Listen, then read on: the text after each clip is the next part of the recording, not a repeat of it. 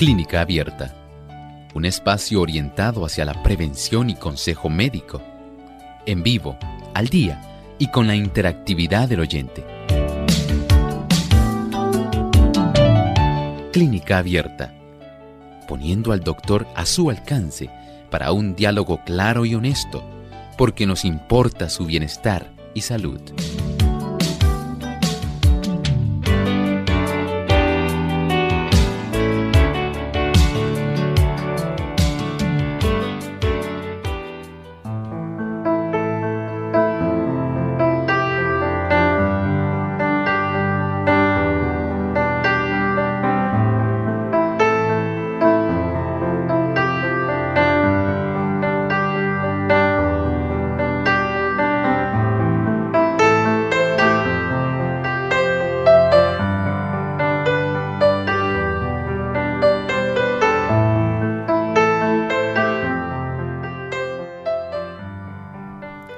Saludos cordiales a nuestros amigos de Clínica Abierta. En esta hora tenemos la oportunidad de escuchar sus preguntas y consultas, invitándoles a que se comuniquen con nosotros y nos llamen a nuestras líneas telefónicas localmente en Puerto Rico, el 787-303-0101. Para los Estados Unidos, el 1866 920-9765. Para llamadas internacionales libre de cargos, el 787 como código de entrada, 282-5990 y 763-7100. Les invitamos a ser parte de nuestro programa, también escribiendo su consulta a través de nuestro chat en la página web radiosol.org. En vivo durante esta hora estaremos recibiendo sus consultas y aquellos amigos también que se quieran comunicar a través de la página solamente deben oprimir el símbolo de teléfono y directamente se comunican a nuestro programa para hacer la consulta.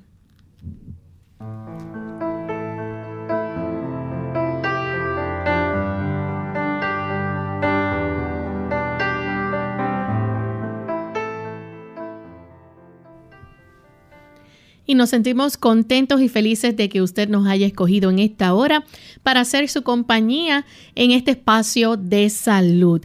Y eso nos indica, ¿verdad?, que cada uno de ustedes se preocupa por gozar de buena salud. Así que esperamos que puedan aplicar los consejos que se brindan aquí en Clínica, Clínica Abierta diariamente.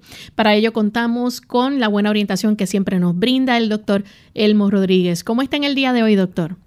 Muy bien, Lorraine. Agradecido al Señor por esta bendición de estar con nuestros amigos en esta reunión de salud que esperamos ellos puedan también interactuar en este día. Así es.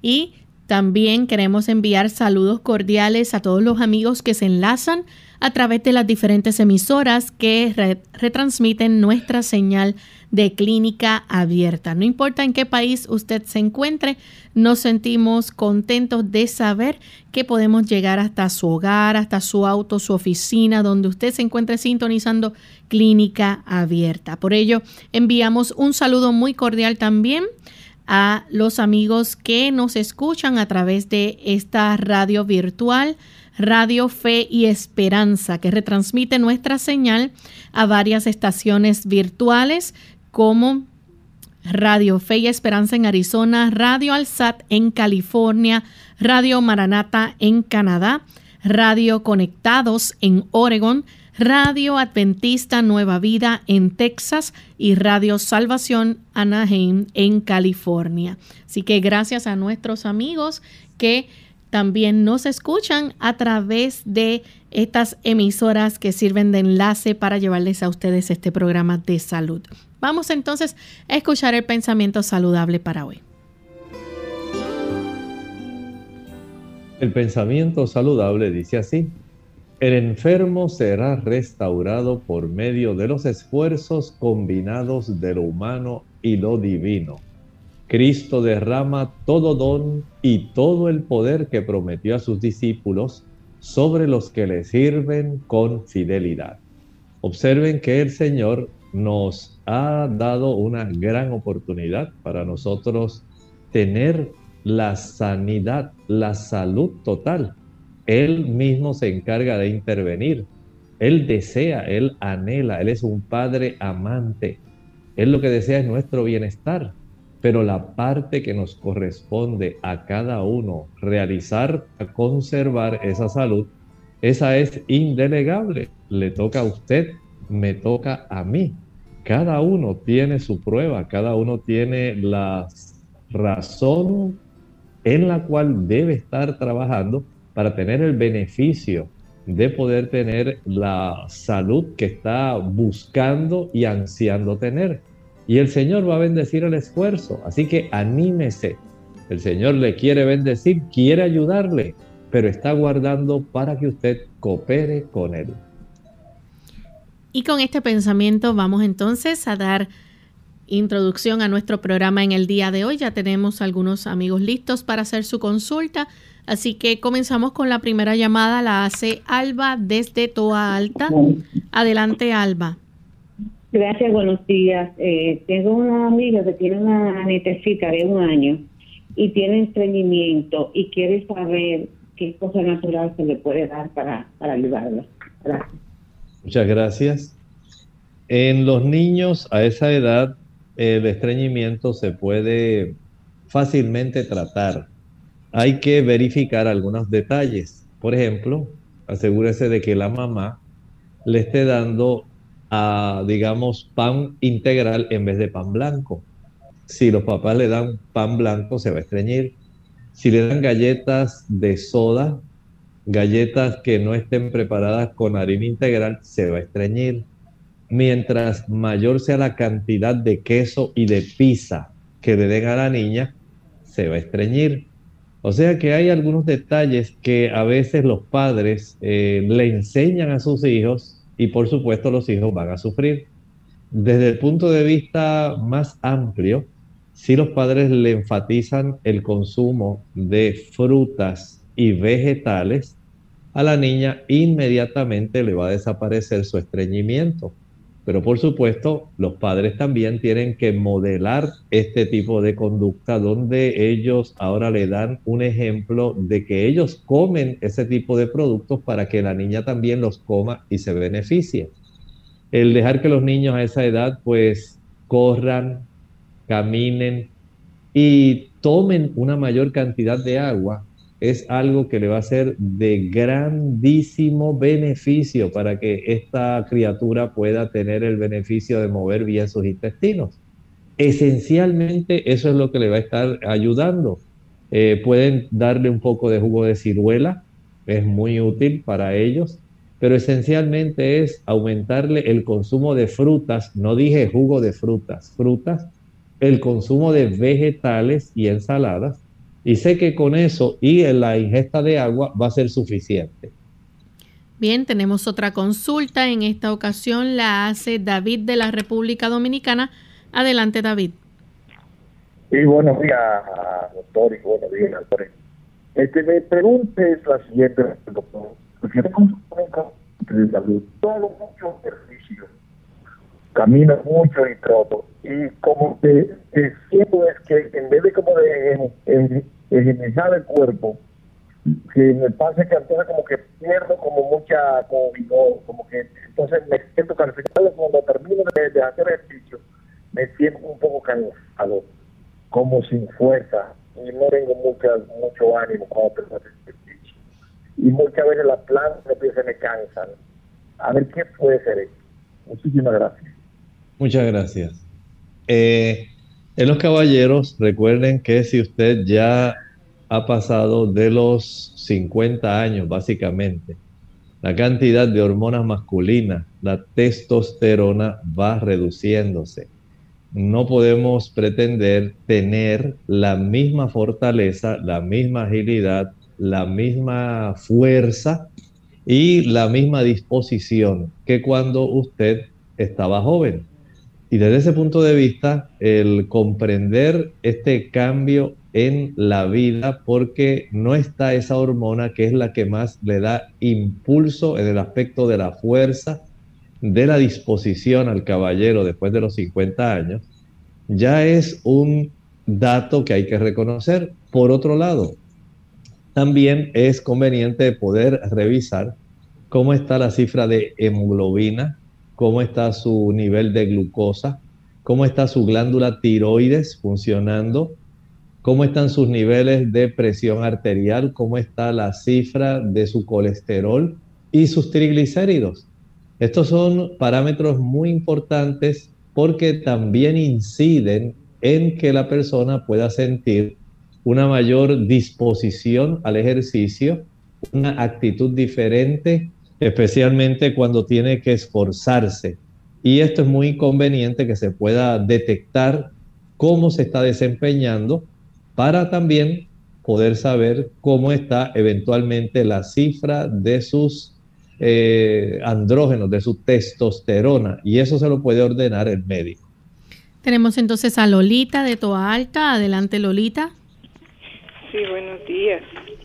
Buen día. Eh, es una persona que se hizo un CT de cabeza y lo que le pusieron fue la impresión fue atherosclerotic disease, pues calcified internal carotid artery, cavernous segment and small vessel disease of ventricular white matter. Eh, la persona pues quiere saber si hay algo que pueda ayudar para eliminar eso, lo que tiene ahí. De alguna manera la persona pues se cuida bien de todas las cosas, pero necesita saber de alguna cosa para no tener que recurrir a, medicamentos regulares para eso. ¿Cómo no? El tipo de eh, reporte que ahí se brinda en este tipo de tomografía computarizada de la cabeza nos está indicando que esta persona tiene problemas con su colesterol. Gracias al colesterol y a los procesos inflamatorios en la pared interna de las arterias, se facilita el desarrollo de la placa de ateroma, que es lo que facilita entonces ese tipo de imagen donde se observa calcificación. Si la persona reduce la cifra de colesterol, si reduce la cifra de inflamación en el endotelio, los eh, cardiólogos están ordenando la medición de la proteína C reactiva y de la homocisteína para saber este tipo de intervención de estos dos mecanismos para desarrollar este problema. Porque en la medida en que usted desarrolla inflamación en el endotelio y además placa de ateroma, el volumen de sangre se reduce a las arterias más pequeñas, que son las que se están demostrando ahí, que son esas arterias perforantes, especialmente en la materia blanca, en la zona periventricular. Y esto lo que nos indica es que se está trastornando la circulación arterial de esta persona. Este tipo de daño eh, vascular lo que está premonizando es que la persona va a seguir perdiendo una cantidad de capacidades eventualmente, va a perder memoria, su cerebro va a seguir poco a poco encogiéndose y va a ir perdiendo facultades. Si queremos eh, reversar ese proceso, entonces la persona debe adoptar una alimentación vegana. Recuerde que los ácidos grasos saturados que se encuentran en los productos animales, leche, mantequilla, queso, carne, huevos, sea carnes blancas o rojas, sea pescado. Los ácidos grasos saturados van a facilitar inflamaciones internas en el endotelio. A esto añádale eh, también el colesterol para el depósito de la placa de ateroma, tratando de minimizar la inflamación que se produce dentro de nuestras arterias. Añádale a esto el café que la gente consume que facilita la inflamación y facilita el aumento en los depósitos de colesterol, eh, lipoproteínas de baja densidad. Entonces ya tenemos una razón si a usted le gusta el queso, si le gusta la pizza, si usted le gusta consumir huevos revueltos, la tortilla española con huevo y muchas papas. Entonces, este tipo de estilo de vida, al igual que el alcohol, que el tabaco, van a ir poco a poco dañando esas arterias. No hay una medicina mágica para reversar ese proceso, sino sencillamente dejar de consumir lo que usted sabe que le está dañando. Y si usted se va en esa dirección, pues claro que usted va a impedir que ese proceso de destrucción, de deterioro, se siga desarrollando. Por lo tanto, adopte una alimentación vegana, rica en antioxidantes, rica en ácidos grasos no saturados, adopte un estilo de vida donde usted se ejercite más, porque no hay otra manera de llevar una sangre hasta esas arteriolas más pequeñas si no hay una buena actividad física. Ingiera una mayor cantidad de agua, descanse bien, expóngase al aire libre donde usted pueda respirar aire puro, que es lo que debe transportar esa sangre para facilitar que los tejidos nerviosos puedan conservarse de una manera más óptima. Entonces, de esta forma usted conserva sus capacidades mentales y evita el deterioro que le está evidenciando esta tomografía computarizada. Hacemos nuestra primera pausa. Cuando regresemos continuaremos entonces contestando más de sus preguntas. ¿Cuándo se trata de un ataque al corazón? Hola, les habla Gloria Rojas con la edición de hoy de Segunda Juventud en la Radio, auspiciada por AARP. Hace unos años mi mamá estaba parada en mi cocina y se quejó de un dolorcito en el pecho, pero insistía que no era nada. Llamamos al 911, llegaron la policía, los bomberos y por último la ambulancia. Sí, era un ataque al corazón. Pudo haber muerto por no querer molestar a nadie. Así somos. La Asociación Americana del Corazón tiene un folleto que explica claramente cuándo el dolorcito en el pecho es simplemente un dolorcito y cuándo es un ataque al corazón. Un malestar en medio del pecho que dura más de unos minutos o que se va y vuelve, quizás acompañado por una presión incómoda. El dolor que se extiende al hombro y al brazo, quizás a la espalda, al cuello o a la mandíbula o al estómago. Sudores, dificultad para respirar, náusea, mareo. Todos estos síntomas, o solo algunos de ellos, pueden indicar que se trata de un ataque y no se debe esperar. Para obtener una copia del folleto en español, llame al 1-800-242-8721. Puede salvar su vida o la de un compañero. Nuestro programa se hace posible por el patrocinio de AARP. Para más información visite aarpsegundajuventud.org.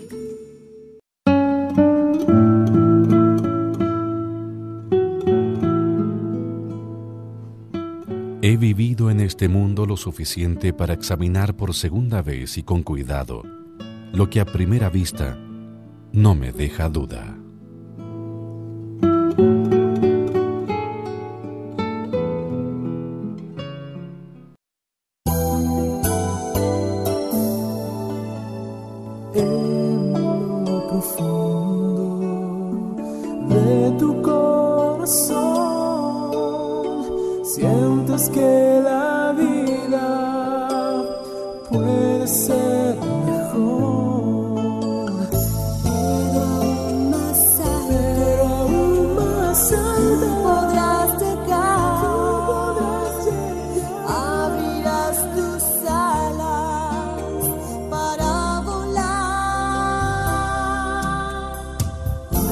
زيادة بالنسبة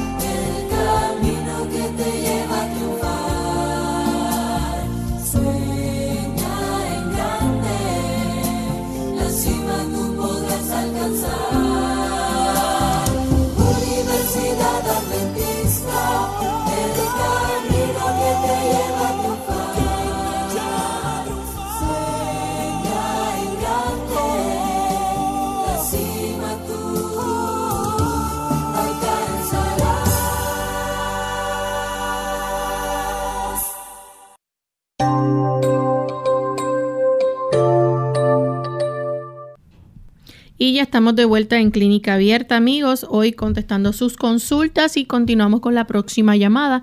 La hace Alejandro desde la República Dominicana. Adelante, Alejandro.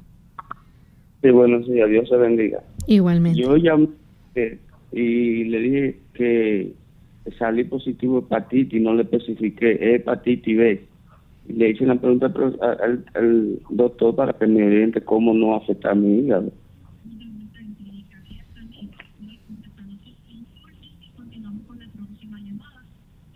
Doctor. Eh, ¿Sí? ¿Me escuchan? Adelante. Sí. Mire, el asunto de la hepatitis B ya podemos trabajarlo utilizando algunas plantas que pueden ser de mucha ayuda, pero siempre hay que hacer algunos tipos de mediciones de enzimas hepáticas. Eso va a ser muy importante. Por ejemplo, hay, hay plantas como el cardo lechero, milk thistle, o el cardo eh, mariano, blessed thistle, también el diente de león, Taraxacum officinali, dandelion root. Estos son productos que pueden ser de mucha ayuda eh, para los pacientes que tienen esta condición, para que puedan tener mejoría. Pero recuerde que no es asunto de que usted nada más tome de, de una manera indiscriminada estos productos. Tiene que haber una constancia de cómo el hígado está desarrollando, digamos, una reducción en el grado de inflamación que tenía. Y esto es algo muy eh, patente que usted debe tener, debe estar consciente de esto, de que no es asunto solo de tomarse las pastillas o los productos y luego desentenderse. Hay que tener esta disciplina de cada, por lo menos dos o tres meses, hacerse estas pruebas de función hepática para poder tener una noción más precisa de cómo está evolucionando su hígado. La próxima consulta la recibimos entonces de Denise, que se comunica desde los Estados Unidos. Adelante, Denise. Ah, muy buenos días. mi pregunta es eh, si me pueden dar una orientación para... Yo estoy con asma, eh, el asma es producida por unos químicos, porque mi trabajo que yo estuve trabajando tres años y, y me, me, produjo eso. Ya tengo muchos años eh, con esos esteroides, he subido muchísimo de peso y yo quisiera dejar esas bombitas. Tengo como tres medicinas para asma y no puedo leer nada, en todas partes tengo que estar corriendo, nada de perfumes, nada de químicos y un amigo me recomendó eh, que llamara a ustedes la clínica abierta de los adventistas y bueno, tengo la fe de que puedan ayudarme. ¿Cómo no? Con mucho gusto. Bienvenida y muchas gracias por llamarnos. Bueno, podemos eh, ayudar desde tres ángulos que pueden ser útiles. El asma tiene mucho que ver, digamos, en su caso, que se desarrolla más por hipersensibilidad a un alérgeno, que es el producto químico, que va a facilitar una hinchazón de la parte interna de los bronquios y bronquiolos. Además de eso, del edema de la pared, se, se desarrolla una reducción en el hueco, en el diámetro del bronquio y el bronquiolo por el broncoespasmo, que es la razón por la cual usted toma o utiliza esa, ese tipo de bomba, ¿verdad? De aerosol para mantener una broncodilatación. Y por otro lado, la obstrucción, si las mucosidades quedan atrapadas. Vamos a tratar de reducir primero la cantidad de mucosidad atrapada. Elimine las galletas de mantequilla, las galletas confeccionadas con harina blanca y el pan blanco. Son productos que no pueden estar en su alimentación. Número dos, nada de leche, yogur, mantequilla, ni queso. No puede utilizar esos productos porque van a ocasionar lo mismo un aumento en la cantidad de secreciones bronquiales. Número tres, le voy a recomendar que utilice un vaporizador donde usted pueda exponer sus pulmones al inhalar, al respirar, a un ambiente que sea húmedo y tibio, especialmente si usted puede añadir, digamos, algún trocito de alcanfor esto le ayudaría junto con algunas gotas de eucalipto para que el vapor que sale de ese tipo de vaporizador le pueda beneficiar. Tiene un efecto muy salutífero en la mucosa para bajar la hinchazón de la mucosa. Usted debe ponerse cerca de, esa, ese vapor en la dirección de su nariz para que usted, claro, sin quemarse por el vapor, pueda inhalarlo lenta y profundamente y se pueda ayudar. También puede preparar un buen jarabe. Este jarabe va a utilizar la licuadora. Ahí va a añadir una taza de pulpa de sábila pura, una taza de jugo de limón puro, una cebolla grande eh, morada, bien finamente picada, tres o cuatro dientes de ajo, algunas ramas de berro, un rábano y por lo menos puede añadir unas cinco gotas, dije gotas de aceite de eucalipto. Esto lo va a licuar, a colar enváselo y va a tomar dos cucharadas cada tres horas por un lapso aproximado de unos 21 días. Pero además debe usted salir cada día a caminar a tolerancia fuera de su casa. Busque algún parque, algún lugar donde usted pueda caminar cómodamente donde usted pueda facilitar la, digamos, respiración fácil sin ningún problema de multitudes o de contaminación. Y mientras camine, eleve los brazos de tal manera que vaya respirando profundamente, elevando sus brazos y mientras los va bajando, vaya exhalando. Esto ayuda para que sus pulmones comiencen a desensibilizarse y a adoptar una mayor cantidad, un volumen mayor de ingesta eh, de aire. Esto le va a beneficiar muchísimo. Por supuesto, requiere disciplina. No piense que en una semana, en un mes, usted va a mejorar esto. Esto toma tiempo. El té de Mulane Mulane, ese es el nombre de la planta, en español se llama eh, gordolobo, su nombre botánico Verbascum tapsus. Esta planta tomada en forma de té ayuda mucho para su problema. Bien, la siguiente consulta la recibimos en esta ocasión de Carmen de Humacao. Adelante, Carmen. Sí, buenos días. Estoy llamando, ¿verdad?, para una consulta para mi hermano. Él tiene mucho problema de insomnio. Eh, lleva mucho tiempo sin dormir y ha tomado melatonina, pero no le ha resultado. Eh, también ha tomado Ambien, pero pues como esto produce adicción, ¿verdad? Él quiere eh, depender de esto para el sueño y es a ver cómo, ¿verdad? ¿Qué consejos nos pueden dar para aliviar esta situación? ¿Cómo no? Con mucho gusto. Bueno, en primer lugar, si queremos mejorar esta situación que le aflige, procure que él comience a caminar. Debe caminar por lo menos una hora durante la mañana y otra hora durante la tarde. Puede ir a caminar una hora después del desayuno y otra hora a las 4 de la tarde. Esto tiene el beneficio de que contribuye a formar melatonina endógena. Esto quiere decir que la melatonina la forma su propio cuerpo. Y esta melatonina tiene un efecto mucho más efectivo porque al tener el beneficio del cansancio físico, cosa que no ocurre cuando él ingiere el suplemento de melatonina, el cansancio físico, el movimiento muscular, la acumulación de ácido láctico, van a facilitar que el sueño sea más profundo que si solamente él se conforma con utilizar estas tabletas de melatonina. Hay plantas que se pueden utilizar, digamos, como el té de manzanillo o manzanilla, el té de naranjo, hay cápsulas de raíz de valeriana.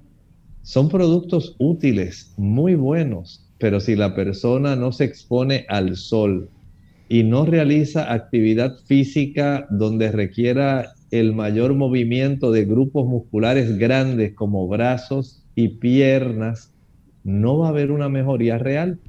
Por otro lado, tampoco va a dormir si ya él ha hecho un hábito de acostarse a las 12 de la noche, una de la mañana. Aunque no se duerma, debe acostarse a las ocho y media, todos los días, todos los días durante un mes y medio.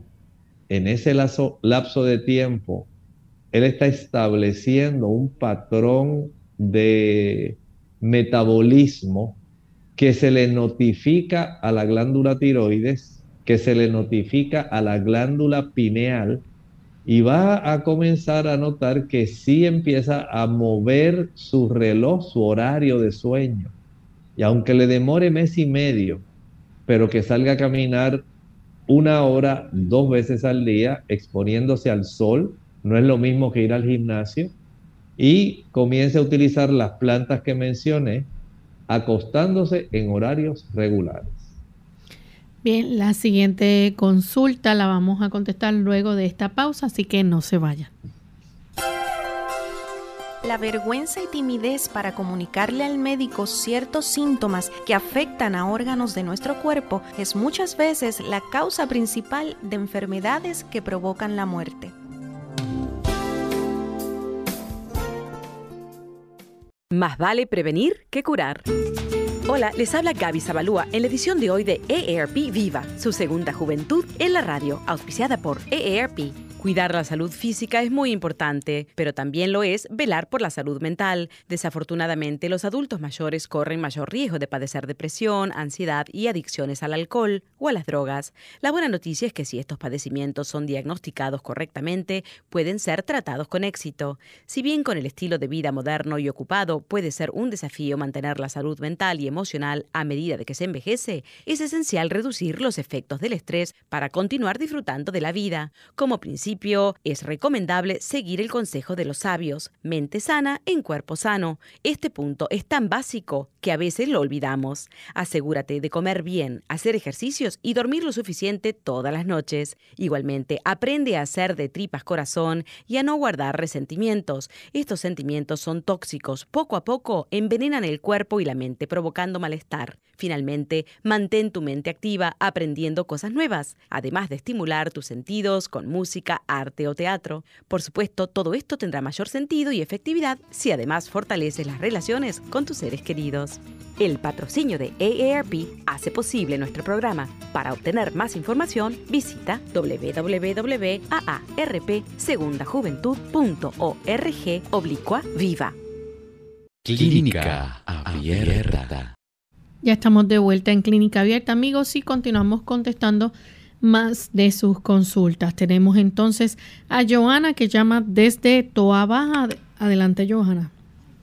Hola, muy buenas tardes. Este, tengo una pregunta eh, para Elmos y él tiene conocimiento del, del suplemento dietético Inmune Bio Green Cell y si lo tuviera ese conocimiento, si es seguro darle ese suplemento a un niño de 7 años con condiciones genéticas neuropáticas y, sensoriales. Muchas gracias. Mire, no le podría comentar, no conozco ese producto.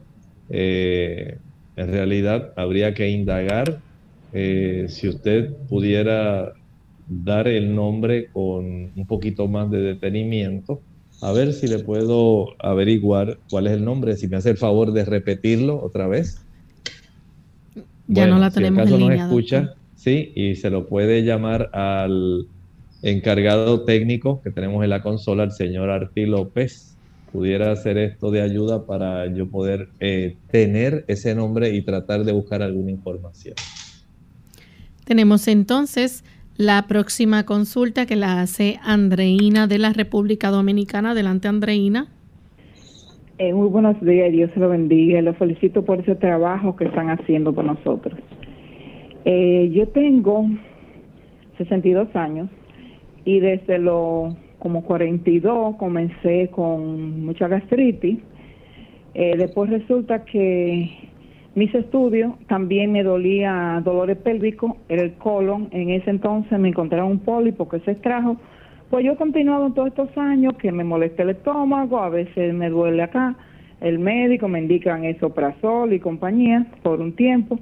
La verdad que me hice mi última colonoscopia en el 2019, me salió un divertículo. El doctor me mandó que tomara tres días, los primeros tres días del mes, eh, para MOX, una especie de antibiótico.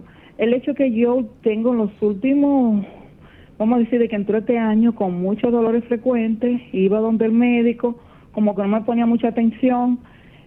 Eh, después, con la cuarentena, la distancia de la cita, el hecho es que hice una cita ya, me hice una colonoscopia el viernes pasado. Eh, pues resulta que ese pólipo que es colon descendente, en simoide, que allá que más me dolía, a veces me duele que no sé si es por la vejiga, me duele en el la otro, en el otro lado, en el derecho, pues resultó que tengo, eh, bueno, mi condición de estómago está diagnosticada como gastritis eritem, eritematosa. Me salió ahora un pólipo en el estómago y otro y un divertículo, otro en el colon ascendente.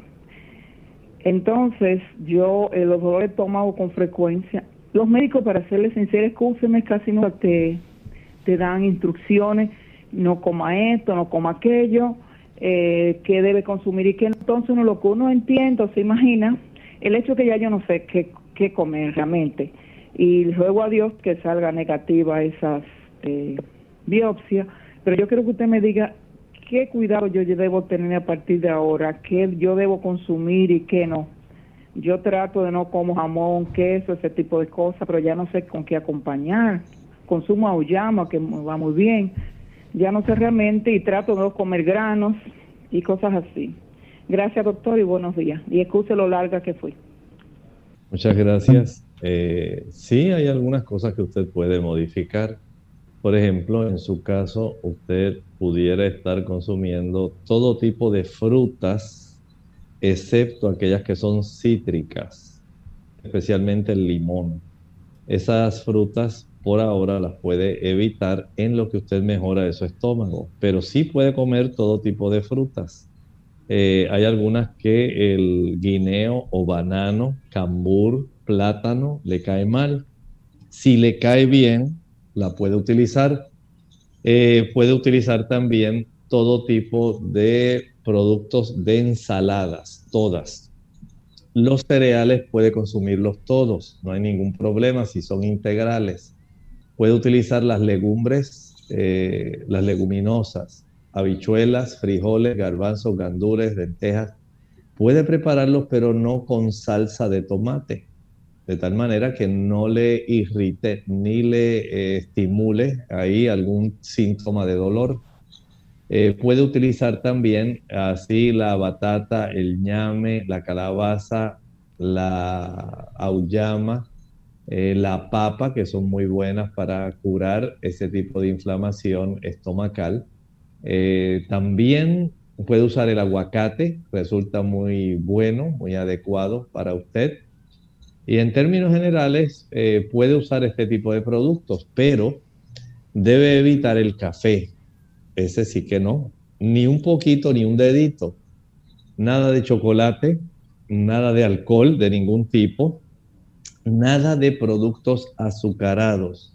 Los productos azucarados van a seguir irritando su mucosa gástrica y también eh, intestinal.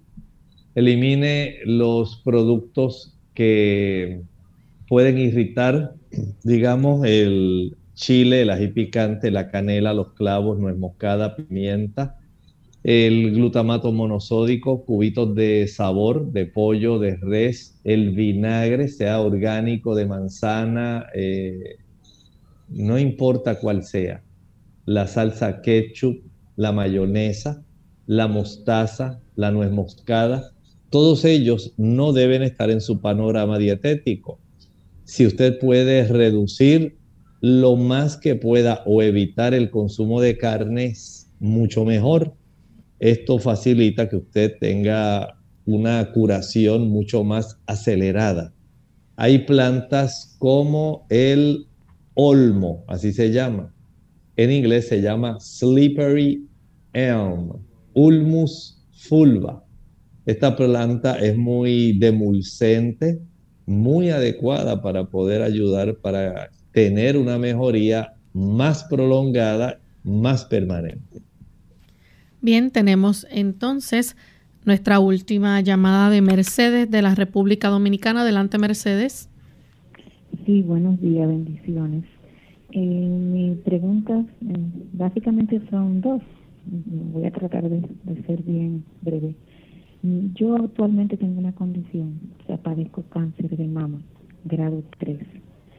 Eh, actualmente me han dicho que, o sea, según estudios, que padezco aneurisma de, del corazón. Eh, anteriormente tuve, me tuvieron que eh, tener arritmia cardíaca, lo que provocó que me, se me hiciera un cateterismo y luego lo corrigieron con una ablación cardíaca. Pero ahora he desarrollado aneurisma. El médico me ha dicho que con ese padecimiento del corazón hay un cierto tipo de quimio que no se me puede dar. Entonces me gustaría que el doctor me diera su opinión en cuanto a eso y también que me dijera eh, qué puedo hacer para revertir el aneurisma si es que se puede revertir, porque el, tratamiento lo tengo de anticoagulante, o sea, tomo Perial de punto 5, tomo Ramipril de punto 5 y aspirina diario. Pero si hay algo que yo pueda hacer, aparte de que he adoptado una, hace mucho ya una alimentación eh, más o menos sana, a base de muchas ensaladas y muchas frutas. He eliminado las carnes, o sea, sobre todo carne roja. Eh, una que otra vez, así un mal día, puedo consumir una pechuga de pollo, pero hervida o horneada.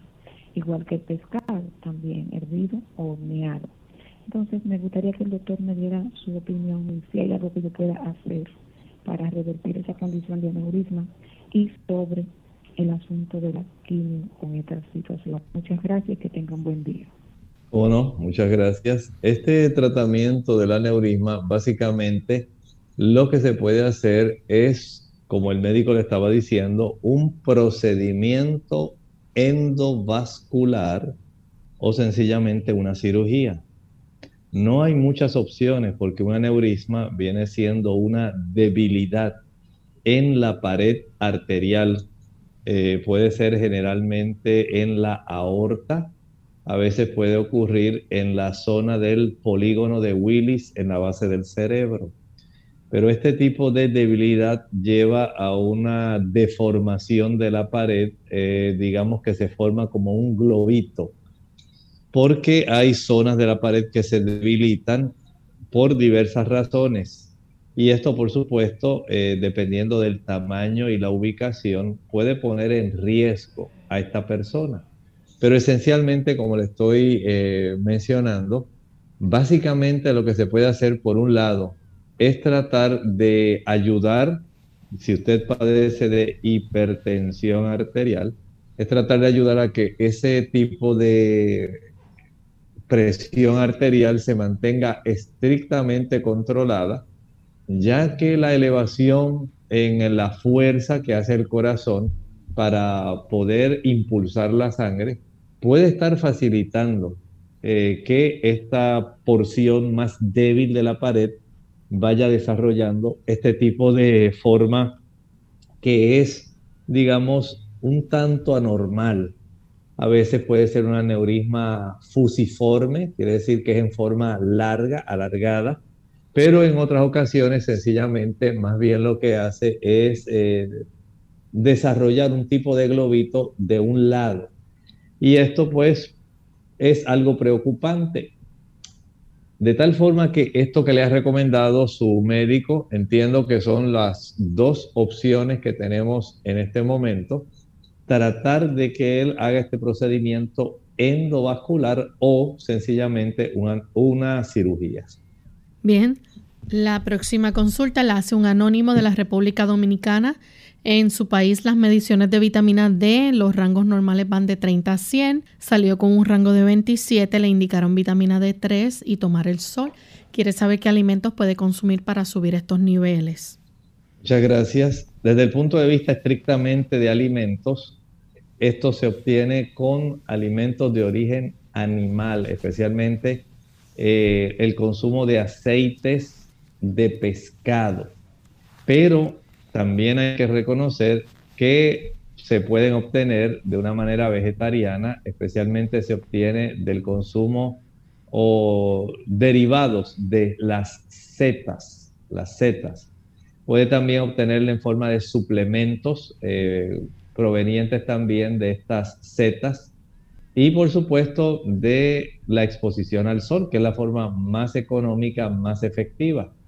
Si lo hace en la exposición al sol, procure que sea cerca a eso de las 10 de la mañana o a las 3 de la tarde, que el sol está un poco más fuerte, donde usted al caminar, por ejemplo, expone sus brazos y por lo menos desde la pierna hacia abajo, digamos desde encima de la rodilla hacia abajo.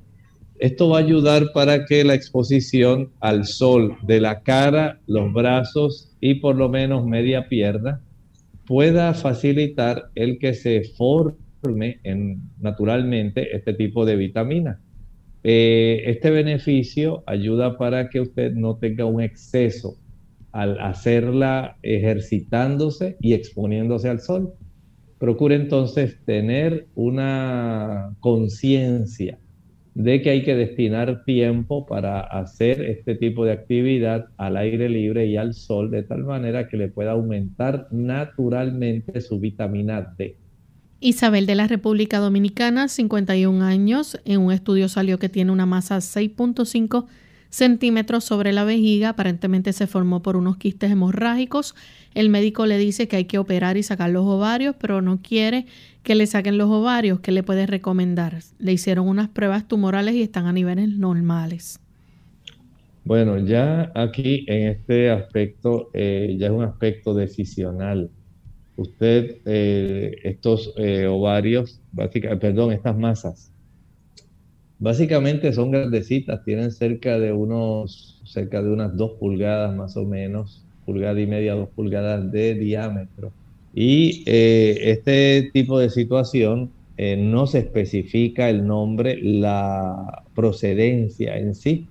Por lo tanto, eh, saber la procedencia de dónde ellas se han desarrollado pudiera entonces requerir ya la intervención o no de un aspecto quirúrgico. Desde ese punto de vista, yo pienso que la mejor ventaja la tiene el médico que ha podido observar las radiografías, los estudios, y si él le está recomendando eso ya por experiencia, lo conveniente entonces sería la extracción. Ángel del Salvador fue al neurólogo por un hormigueo en las pantorrillas y cuellos se le duermen las manos, las manos le hicieron resonancia magnética de cráneo, resonancia cervical y dorsal y un encefalograma, todo salió normal. El doctor dice que la parestesia pueden ser por ansiedad. No sabe a qué médico ir ya. Eh, dice, si entreno tengo ardor en los pies, las manos se me duermen al dormir como si hubiera una concentración de sangre. Bueno, probablemente este, usted pudiera visitar otro neurólogo. Aparentemente usted lo que está padeciendo es algún tipo de neuralgia. Por alguna razón eh, que no podemos ahora por la brevedad del tiempo eh, discutir con usted, pero entiendo que acudir a otro neurólogo Ahí se puede saber. Les recordamos que mañana estaremos compartiendo con ustedes otro interesante tema. Vamos a estar hablando acerca del exceso de lípidos en las células eh, nerviosas, como esto puede desarrollar la enfermedad de Parkinson. Ya tenemos al doctor en línea. ¿Sí? ¿Nos escucha, doctor? Sí. Si puede repetir nuevamente la, la contestación para nuestro amigo del chat.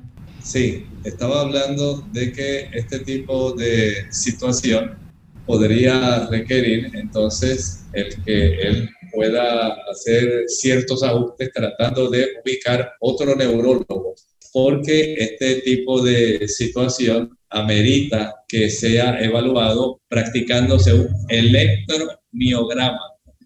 De esta forma podemos saber si están afectados los nervios de las extremidades.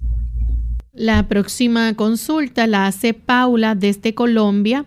Ella quiere saber qué significa sentir alfileres en el cuerpo como punzadas en manos, piernas y brazos a veces, acompañada de hormigueo en los glúteos y piernas en la parte de atrás.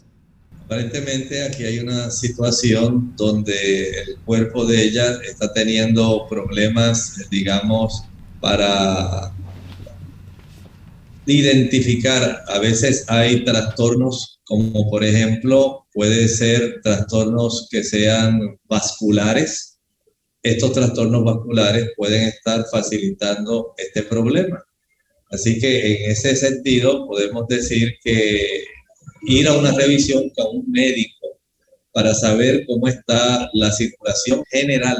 Esto pudiera ayudar a detectar algún problema que se esté prácticamente instaurando y que se desea detectar y tratar a tiempo. Y luego aquí también otra consulta que es de Olga Rubecinda de la República Dominicana. Dice aquí, soy una paciente que tiene varios quistes en los ovarios ¿Qué me recomendaría? Tengo 23 años.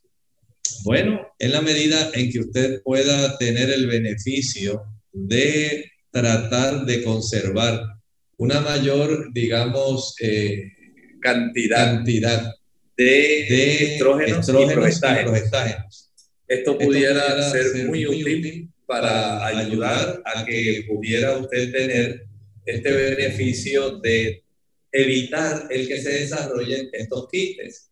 Casi siempre hay un desbalance entre los estrógenos y progestágenos.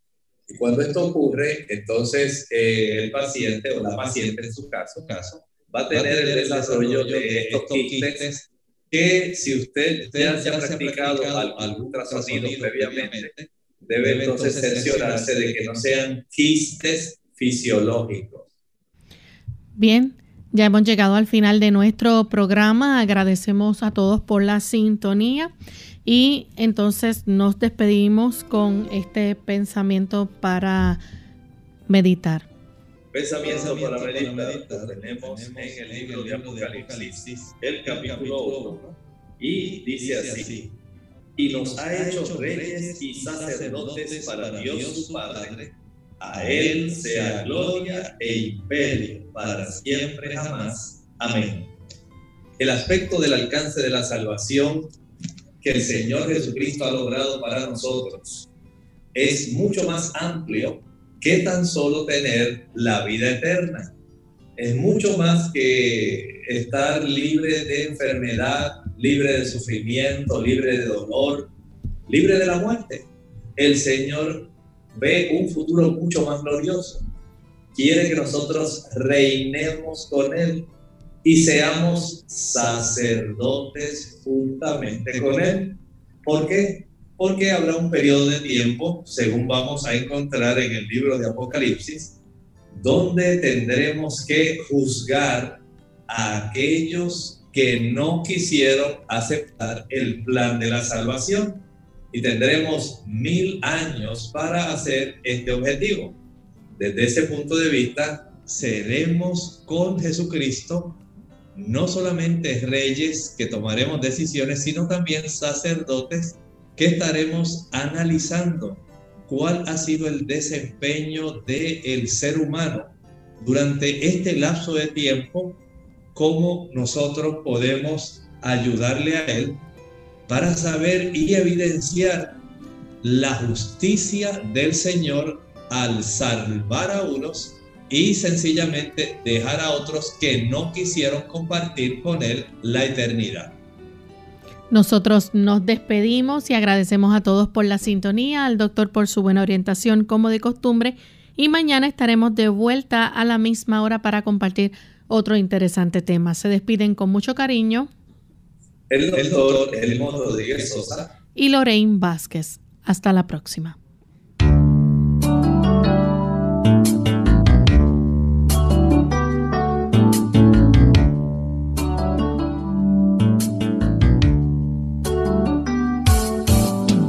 Clínica abierta. No es nuestra intención sustituir el diagnóstico médico.